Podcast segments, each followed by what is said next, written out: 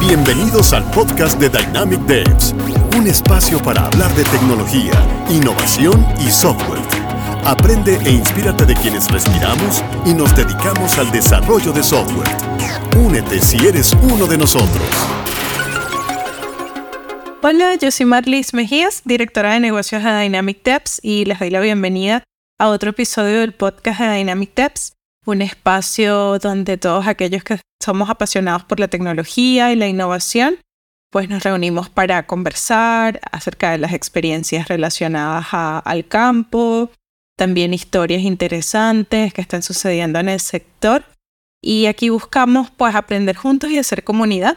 Hoy me acompaña Andrea Monsalve, quien es User Experience Designer en Globant Andrea tiene 10 años de experiencia profesional y ha tenido la oportunidad de participar en un montón de proyectos y contribuir con el crecimiento de múltiples empresas y marcas nacionales, también internacionales y también guiarlos a través de este camino de la experiencia y hacia la transformación digital. También Andrea es fundadora de UX Friends Podcast, una plataforma pues con más de 85 mil seguidores en sus redes sociales desde donde también ellos imparten cursos, talleres, charlas y también mentorías gratuitas. Bienvenida Andrea, ¿cómo estás? Ah, muchas gracias, Marlis. Bueno, hay que, hay que no es que somos 80 mil seguidores, sino entre todas las redes, Spotify, YouTube. Es que esa cantidad no quedan tampoco. Claro, claro, claro, entre todas las redes allí. Pero igual es un montón, así que buenísimo, mucha gente pendiente de, de todo lo que haces. Y bueno, para empezar, Andrea, te quería preguntar cómo ves el panorama del UX Design en cuanto a demandas y oportunidades laborales. ¿Cómo lo ves actualmente? Ok, bueno, creo que no. Primero, muchas gracias por la invitación al podcast. De verdad, siempre que me invitan es como que, ah, qué lindo, me invitan al podcast. Porque siempre soy la que entrevista a otros, entonces en este momento me toca a mí ser la entrevistada. Ay, buenísimo. Pero yendo un, poco a lo que me dice. El panorama a principios de año fue y todavía muchos layoffs, muchos despidos en el área tech y en el área de diseño. Y de hecho el campo está un poco difícil y complicado para nosotros mismos que estamos trabajando, como que siempre nos decían, no es el mejor momento para cambiarte de cuenta, espera que segundo trimestre a ver cómo va y, cómo va la economía. Pero en mi opinión el campo está difícil. Sí, hay muchas búsquedas de UX, pero la mayoría de las búsquedas que están ahora son como, están buscando perfiles más semi-senior y senior. Y eso se lo hace difícil a los que están empezando, que son junior. Sí, totalmente. Tengo amigos, muchos amigos que son junior en este momento y pues les ha costado bastante, si bien pasan por sus procesos de entrevista y todo, no es un campo tan abierto como antes, ¿no? Y allí también te quería preguntar en cuanto a las habilidades técnicas y de diseño, que obviamente son súper importantes para, para el rol. ¿Crees que también sería útil manejar otros temas, quizás como un poco de psicología, neurociencia, negocios, un poco este conjunto de cosas para quizás ser más tomado en cuenta, ¿no? Por lo general las personas que están trabajando en UX no vienen, ay, UX no, porque UX es una, es como te diría, decir, una especialidad, es como, no es algo que te enseñaron en la universidad, a pesar de que muchas universidades ahora están dando diplomados de experiencia de usuario y están incluyendo en sus mallas curriculares temas de UX. No es algo como que me gradué de UX, la gente se graduó de diseñadora, eh, la gente se graduó de eh, ingeniero industrial, de ingeniero comercial, de sociólogo, de diferentes otros temas y han caído en la parte de UX. Entonces, no es que debas aprender, es que por lo general la gente que viene al área de UX ya sabe o viene de otros temas. Pero para los diseñadores y diseñadoras es súper importante aprender otras cosas como, eh, ya te diré, como métricas usabilidad, accesibilidad. También parte si eres de UX Writer, temas como cómo hacer redacciones inclusivas con, por ejemplo, sin sesgo de género. Esos son temas que están bastante amplios hasta ahora. Y otra parte es que si vienes de la parte de diseño gráfico, sí o sí tienes que aprender las herramientas y la que más recomiendo es que aprendan Figma, si son más visual designers. Sobre todo con las nuevas actualizaciones que tiene Figma, es como que hay que estar en constante aprendizaje. Temas de marketing, de sociología, eso te pueden ayudar en la parte de research. Así que todos los conocimientos que tú puedas aprender que no tienen que ver precisamente con UX te van a ayudar a ser un, profesional mucho más íntegro. Buenísimo. Sí, sí, totalmente. Y, y, es muy cierto lo que dices, porque usualmente las personas que están ahorita en el campo de, de, UX, al venir también de otros campos, tú ves que tienen conocimientos muy, muy diferentes entre sí. Puedes encontrar UX designers muy diferentes. De hecho, esta semana estaba hablando con una persona que entrevisté, que se llama Javier, y él ha hecho traducciones y viene de la parte de arquitectura de la navegación son temas que él tiene 25 años trabajando y son básicos. Entonces, eh, hay muchas cosas que por quedarte en la superficie, como solamente aprender herramientas, como aprender a usar Maze y Figma, pero no vas más allá de por qué, cómo tomar las decisiones en cuanto, en base a qué, cómo analizar estas métricas. Entonces, hay muchas cosas que a uno lo vuelve loco, porque yo me vivo volviendo loca con tantas cosas que tengo que estudiar, aprender. Entonces me imagino las personas juniors que están todavía, pero tienen una ventaja, que eh, no tienen que pasar por decir, empezar a hacer sitios en Photoshop, ya van a tener Figma, donde Figma ya tiene el, por lo menos el Dev Mode, que te ayuda mucho a la parte del handoff. Y sobre todo que ya tiene lo de Switch Language, lo de cambiar los diferentes artworks de los prototipos como para que eh, se puedan ajustar a diferentes medidas. Entonces, eso es algo que no existía antes y que tardabas mucho tiempo haciendo. Entonces, yo creo que tiene muchas más ventajas ahora, sobre todo porque ya pueden hasta estudiar eh, desde la universidad una materia que son de estas materias que, que son como extra, ya la están teniendo como UX. Imagínate. No, buenísimo. Y sabes que siempre he tenido como una... Mm, esta idea de que a veces los seniorities son un, poco difusos, ¿no? Eh, quizás sobre todo de, de semi-senior a senior. ¿Cómo los diferenciarías tú? Más allá de, los años de experiencia y eso. Es que no tiene tanto que ver con los años de experiencia, porque hay gente que es menor que yo, que sabe mucho más y tiene más experiencia a pesar de los años por los proyectos que les han tocado. Sí. Yo te recomiendo mucho hay uno que hizo un instrumento para medir eh, el seniority, que lo hizo Santiago Bustelo, consultor UX y CEO de Cámbrica, y lo pueden conseguir en su página. Y es a través de una serie de preguntas que te hace, eh, te da un resultado de, bueno, ¿cuál sería mi seniority? Porque, por ejemplo, los juniors necesitan supervisión, los semi-seniors pueden hacer cosas sin supervisión, pero igual eh, ciertos temas les cuesta. Los seniors se supone que ya no deberían tener supervisión para ah, hacer ciertas estrategias y entregables. Y cuando entras a senior, también te dividen en varios niveles. Por ejemplo, un senior, pero que no maneja equipos, un senior que ya está manejando equipos, son otras características. Entonces, creo que no, no hay que frustrarse tanto por el nivel de seniority, sino que es como, bueno, soy mejor hoy que hace un año y compararte con tu crecimiento personal, que es lo que yo intento hacer. Y que bueno, esto sé más hoy que hace tres, cuatro meses. Eh, pero si me pongo a cuestionarme como, porque en, mi trabajo actual nos tenemos un instrumento para medir nuestro seniority y nos hacen evaluaciones cada seis meses según nuestro performance en los proyectos y a nivel general en la empresa y según eso eh, podemos verificar nuestro, nuestro nivel seniority. Y por eso yo creo que soy muy consciente de que estoy en el nivel semi-senior porque cada vez que yo estoy en un proyecto nuevo digo, oh, me falta aprender esto, me falta aprender lo otro. Y la gente dice, ay, pero si tú tienes tanto tiempo, yo sí, 10 años en, el área de diseño. Estar en el área de UX es otra cosa. En el área de UX eh, son como casi cuatro años, sí, como cuatro. Cuatro años más o menos eh, de, de UX UX porque mucho tiempo estuve como visual designer, como web designer, como UI designer. Y entonces es otra cosa totalmente diferente. Mientras que cuando estaba como UI me encargaba más de la parte de prototipado, Ahora como UX tengo que ver cosas como más analíticas, más de métricas, más de estrategia.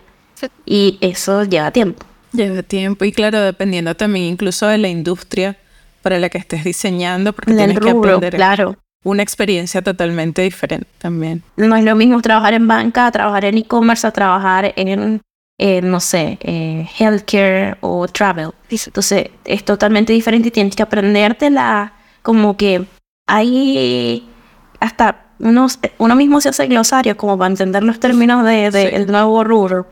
Entonces no es, tan, no es tan sencillo.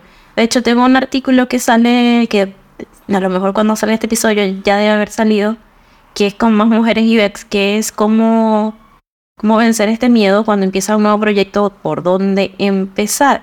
No es solamente como que empieza un trabajo, no, no, no. Es cuando saltas de un proyecto a otro, cuando saltas de un rubro a otro, qué preguntas te debes hacer, cómo podrías abordar las cosas. Entonces, a lo mejor ese artículo les puede servir de guía. Sí, total. Y lo vamos a, buscar y lo vamos a poner también en, eh, en la descripción para que quienes nos escuchan también lo puedan leer y profundizar un poquito más en el tema. Y Andrea, allí también mencionabas esto de compararse uno, uno mismo con quien era hace unos meses atrás o hace unos años, ¿no? Bueno, lo mismo pasa con, con las nuevas tecnologías que van surgiendo y, por ejemplo, con este tema de la inteligencia artificial, yo creo que en todos los rubros, pero también en el diseño, la gente pues anda muy temerosa de voy a perder mi trabajo porque ahora las herramientas eh, lo hacen todo. ¿Cómo ves tú ese temor, toda esta conmoción que, que ha causado? Igual que los layoffs, los despidos, también hubo un hype con la inteligencia artificial que bajó ahora un poquito esta semana en comparación a cómo estuvo hace como un mes o dos meses. Pero yo utilizo ChatGPT, por ejemplo. Yo necesito, ah, bueno, hablando de eso, eh, voy a dar un curso de pruebas de usabilidad, que es la segunda corte que voy a dar con Somos Edison. Y precisamente una de las actualizaciones que le hago al curso es cómo preparar la prueba de usabilidad apoyándote con inteligencia artificial. Porque ¿qué pasa? Tú le puedes preguntar a ChatGPT, que son los prompts, cómo puedes plantear los objetivos, cuál cómo vas a definir, cómo llevar la prueba. Entonces, te puede ayudar un montón. Como que para qué hacerlo desde cero si se supone que ya puedes utilizar inteligencia artificial para automatizar ciertos procesos como eso, como es como tener un asistente.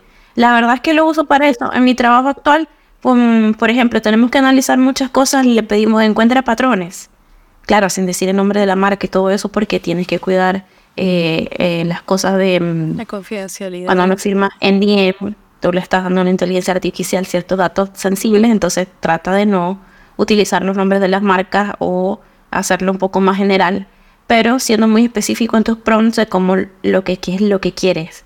Porque precisamente ChatGPT, si tú no le preguntas algo bien, no te va a dar la respuesta que tú quieres o no, te va a dar una respuesta tan buena. Entonces, utilízala para agilizar tus procesos porque algo que te puede tomar una hora lo puedes hacer en 20 minutos si utilizas ChatGPT. Y no solamente está ChatGPT, sino que hay un montón de inteligencia artificial más como Midjourney, la inteligencia artificial que está utilizando ahora Figma, que te puede automatizar ciertas cosas. Están los que editan la voz, como que te pueden eh, atenuar el ruido, hay un montón. Y no todos se llaman AI, hay diferentes nombres para cada uno de, estos tipos de inteligencia. Entonces, no es que te va a quitar el trabajo, puede ser que no ahora, puede ser que a otros tipos de trabajo sí se los quite, pero nosotros como diseñadores eh, y diseñadoras, eh, lo que tenemos que es utilizarla como un instrumento más para agilizar nuestros procesos, que es lo mismo que utilizamos cuando utilizamos Figma, cuando utilizamos Maze son herramientas que nos van a ayudar. Sí, totalmente pienso lo mismo, es la visión que hay que tener, usarla de, de apoyo y ahí también te pueden surgir, te puede dar más tiempo para hacer otras cosas, para pensar más estratégicamente, tener más ideas. Exacto. También. Porque la inteligencia artificial no va a pensar estratégicamente, eres tú el que la tienes que hacer y darle las órdenes y son comandos. Sí, sí, totalmente. Y ahorita comentabas, bueno, has mencionado en, varias oportunidades durante el episodio tu participación en diferentes instituciones educativas, dando cursos, este tipo de cosas. ¿Cómo, ha sido tu experiencia? ¿Desde cuándo estás formando a otras personas en UX? No hace tanto, la verdad. Creo que fue el año pasado que di mi primera mi primer curso con Coder House, que también era de pre-usabilidad, y ahora lo estoy dando con Edison, en esta es la segunda edición. La verdad es un proceso, lleva bastante trabajo, es, es lindo crear tus cursos y te tienes que instruir muy bien y además tener estrategias como no leer una PPT, sino de cómo conducir una clase, cómo darle apoyo a las personas. En mi familia la mayoría son profesores y maestras, entonces creo que por ahí viene la, la cosa de, de, dar clases. Pero yo me, cuestiono, me cuestiono mucho siempre lo que hago. Y por ejemplo, para dar clases, o sea, a veces yo digo, no, no voy a dar esto, si voy a dar clases de esta forma, porque es algo que sé, que puedo manejar y que voy a ayudar a otros, no que esté desinformando o cosas así. No sé. Y además que también es un poco de estrés tener 20, 30 alumnos que tú tienes que darle respuesta. Eh, y son procesos, porque una cosa es cuando estás creando la, la, pre, la previa de las clases, que te tienes que introducir, otra cosa es cuando estás dando las clases y luego cuando estás corrigiendo. Entonces, es un proceso, es lindo, pero lleva su tiempo y sobre todo si trabajas a tiempo completo es complicado. Sí, totalmente. Y la dedicación a cada persona, porque todos también aprenden a ritmos diferentes, tienen preguntas diferentes, quizás tú te preparas súper bien y viene alguien y te hace alguna pregunta que quizás no te esperabas, ¿no? Entonces también cómo estar preparado. Pero eso, eso es bueno, ¿sabes? Es bueno, sí. Porque a veces eh, los alumnos te enseñan cosas. Una vez eh, estábamos probando una herramienta y me pregunta, ¿tiene esto? Y yo, creo que no. Y la, y la alumna se puso a buscar y consiguió que sí lo tenía y ya, ah, mira, lo tiene. Entonces también aprendes cosas con ello. Claro, y lo llevas a la próxima formación. Hay gente o más joven que tú o también hay gente que es mucho mayor que tú, porque son como, quieren aprender de UX, no, todo, no todos están en el mismo camino. Entonces hay unos que son muy junior van empezando y toman los cursos ahora, pero hay otras personas que se quieren cambiar porque vienen desde diseño gráfico normal y entonces empiezan a aprender sobre UX. Y entonces ahí tienes estas diferentes perspectivas y visiones de vida. Totalmente. Y experiencias también al final. sí. ¿Y nos podrías contar un poco cómo te mantienes actualizada? Obviamente a través de tu, de tu podcast, de UX Friends Podcast, allí con las personas que entrevistas, toda la preparación que, haces para ello. Eh, pero ¿nos podrías recomendar o mencionar quizás algún libro o alguna forma específica, blogs, algo que... Sí, la Biblia para mí de, de, de UX para buscar artículos es el blog de NN Group y también el de Interaction Design Foundation. Son como los dos que utilizo siempre como biblioteca para, o sea, ahí están todos los artículos, están todos los videos y siempre vas a conseguir lo que estás necesitando específicamente, no sé, buscas cómo correr una prueba de usabilidad, cómo hacer una evaluación heurística, cómo chequear métricas, ahí en esos blogs lo encuentras todos. En español, la verdad, no he visto ninguna plataforma que yo diga, eh, sí, hay blogs, sí, como el de UI from Mars, que lo recomiendo mucho, sus artículos siempre son muy actualizados. De hecho, ella eh, escribió un libro también, la, también le recomiendo un montón, Chris Busquet, que es en español. Y de podcast, yo la verdad no escucho tanto podcast de UX porque ya hago podcast de UX, entonces escucho más de lo mismo. Yo escucho otros tipos de podcast como de Se Regalan Dudas, que es como para cuestionarse. Eh, y del libro, siempre les recomiendo mucho uno que es súper básico, que es el de No me hagas pensar de Ciclo. Em, la psicología de los objetos cotidianos me parece. Que también es un básico. Tengo otros que estoy leyendo como el de Spring, el de Lean UX, el de Design Thinking. Son varios libros así como que se me vienen a la mente ahora mismo. Y eh, bueno, también de cursos hay diferentes si tú quieres tomar diplomados, si tú quieres tomar cursos más cortos. En cursos cortos, como para personas que no tienen mucho presupuesto y van empezando, yo les recomiendo Coder House. Eh, y ahí les dejo como que tienen 10% de descuento en todos los cursos y carreras con mi código de UX Andrea.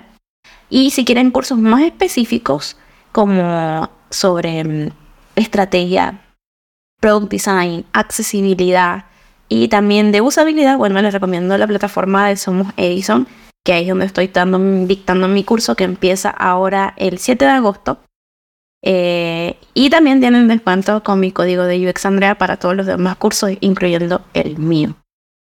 Y de bueno, de podcast de UX les recomiendo UX obviamente.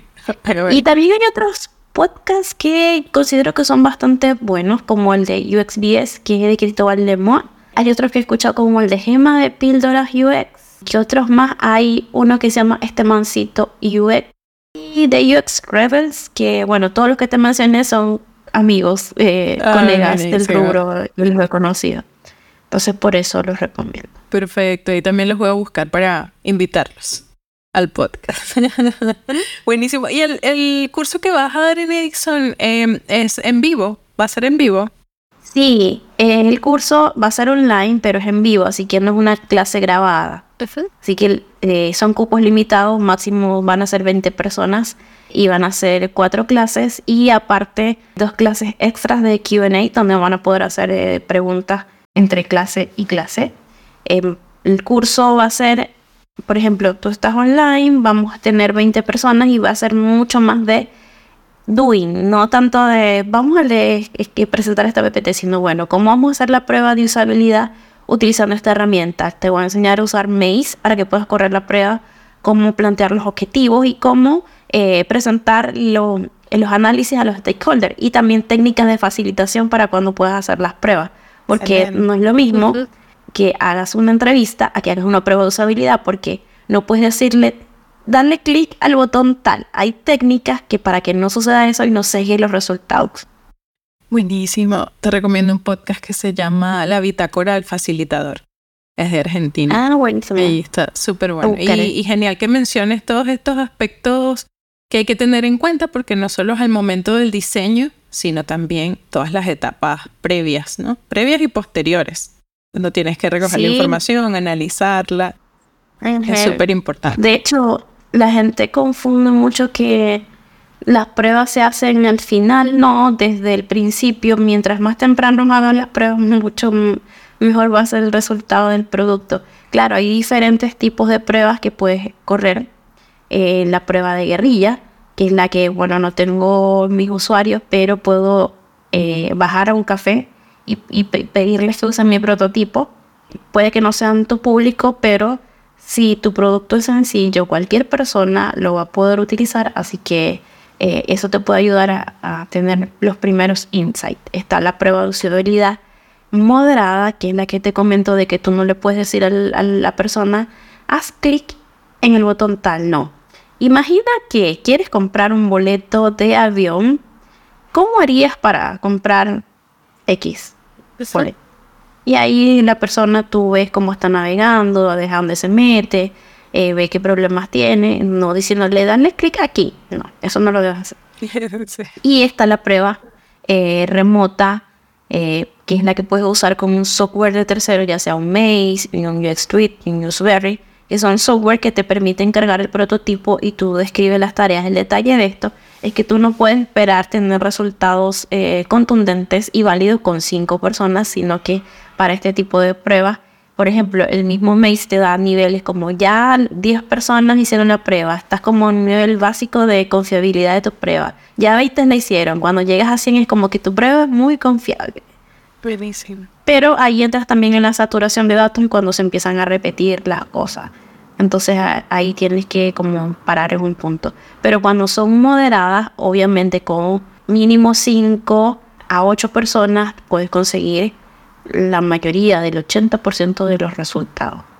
Y también depende de qué tan larga es tu prueba y de qué segmento, porque si son diferentes grupos de usuarios, bueno, tienes que segmentar 8 para este producto o 8 de esta característica, porque dentro de un producto pueden haber diferentes tipos de usuarios. Claro. Claro, claro. Entonces tendrías que tomar en cuenta todos esos diferentes tipos de usuarios y 5 y 5 para cada uno. Ah, excelente. Nuestro sitio te va a amar cuando escuchas este podcast porque él es fan de las pruebas en UX y es como Bueno, en todo. no, y, existen muchas más pruebas. Hay A-B testing. De las que yo te hablo son pruebas de usabilidad con usuarios, pero hay otras más. Claro. hay muchas más. Buenísimo. Oye, bueno, si quieren seguir aprendiendo sobre esto, ya saben que se tienen que inscribir en los cursos de Andrea. Sí. Te dejaré el Sí, totalmente. Aquí lo, lo vamos a colocar para que se inscriban. Y Andrea, te agradezco muchísimo por acompañarnos hoy. Se pasó súper rápido el tiempo. Y Ay, genial. Sí, te agradezco de verdad por, todo lo que compartiste con, con nosotros. Y sigan a Andrea en su podcast, en sus redes sociales. Si puedes decir tu Instagram para que te sigan allí. Sí, mi Instagram es ux.andreamons. El Instagram del podcast es uxfriends-podcast. Excelente. Y estamos en todas las plataformas de audio, video, YouTube, LinkedIn, Apple Podcasts, Spotify, Breaker, Anchors, en todas partes. Y en LinkedIn también estoy como Andrea Monsalve. Y UX está también en LinkedIn y en YouTube. Buenísimo allí. Te vamos a buscar. Y bueno, recuerden que también nosotros estamos en esas redes, en Instagram, LinkedIn, eh, más que nada el podcast también en YouTube, en Spotify y allí también nos pueden dejar sus sugerencias acerca de los temas que quieran escuchar aquí en el podcast. Y bueno, también les agradezco mucho por acompañarnos. Gracias Andrea y gracias a todos. No, gracias a ti. Gracias por sumarte al podcast de Dynamic Devs.